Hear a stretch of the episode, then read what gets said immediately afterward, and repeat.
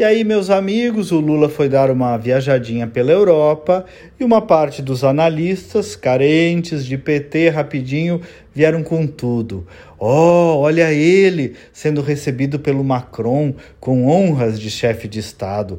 Oh, olha ele sendo elogiado pelo socialista e amigo Zapatero, aplaudido no Parlamento Europeu. E aí, por último, veio Lula dando uma entrevista para duas jornalistas em que ele elogia o ditador da Nicarágua, Daniel Ortega, e o compara com a Angela Merkel. Vejam vocês, se ela ficou tanto tempo no poder, por que, que ele não pode?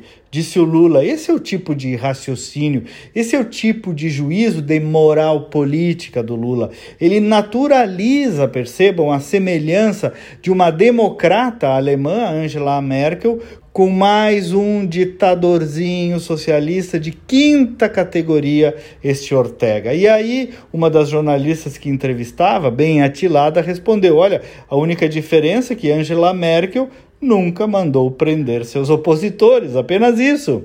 Uma democrata alemã de um lado e um aspirante a ditador da América Central. Comparação entre incomparáveis e aquele velho flerte do Lula e do PT com essas ditaduras socialistas da América Latina e esses socialistas nauseabundos da história recente do mundo, tipo Hugo Chávez, os Castros, agora esse Nicolás Maduro na Venezuela, Rafael Correia, Evo Morales, dentre outros.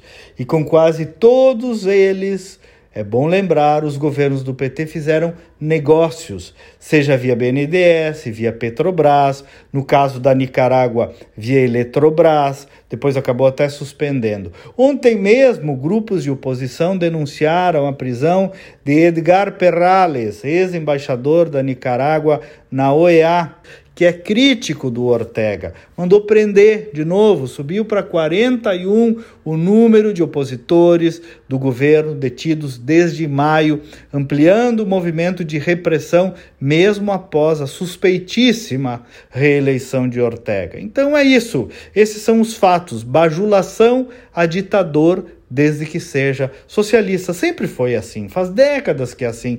Defender ditador não pode ser boa propaganda para um país como o nosso, por mais que um ou outro também goste disso lá fora.